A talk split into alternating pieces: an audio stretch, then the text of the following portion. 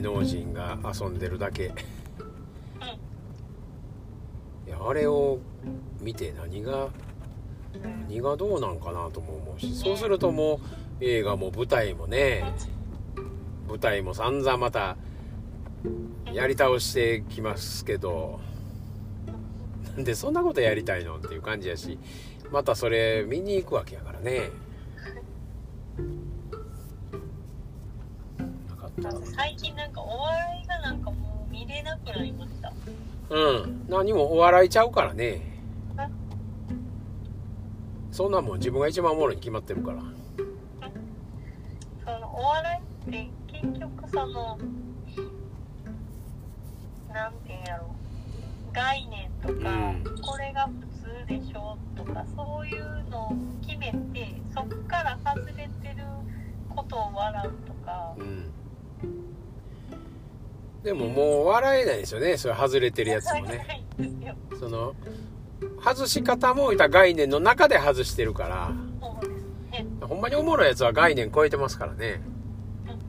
まあいったその概念超えたやつが出てきた時はちょっとおっと思いますけどね、それこそそういうペコパが出てきた時みたいなね。このツッコミ新しいなってなもんですよね。ほんまの斬新なやつが出てきたらおっと思いますけど。だけどそういうやつらが作家が作ったしょうもないゲームやってしょうもないクイズやってわーわー言い出したらもう終わりですわな。ほんまにだからミルクボーイがもう漫才だけやっとったらええのにってなもんなんですけどね。しょうもないテレビ出んなってなもんやけど。漫才前ってネタになって作ったら面白ないんですよね。ほんまにこう雑談で喋ってんのが一番おもろいんですよね。このラジオでもね。池袋24時と天才ピアニストの深夜おでんと。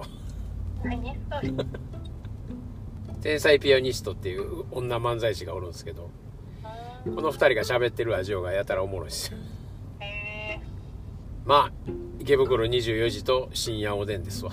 ただの雑談に真実がありますわ。もう僕ラジオやりだしたらそれをやりたかったんですけどね。誰かと延々喋りたかったんやけど。一人喋りじゃないですよね。まあ僕は狼狼で結局一人なんで相方とかコンビとかねコラボとかそういうのはないんでね。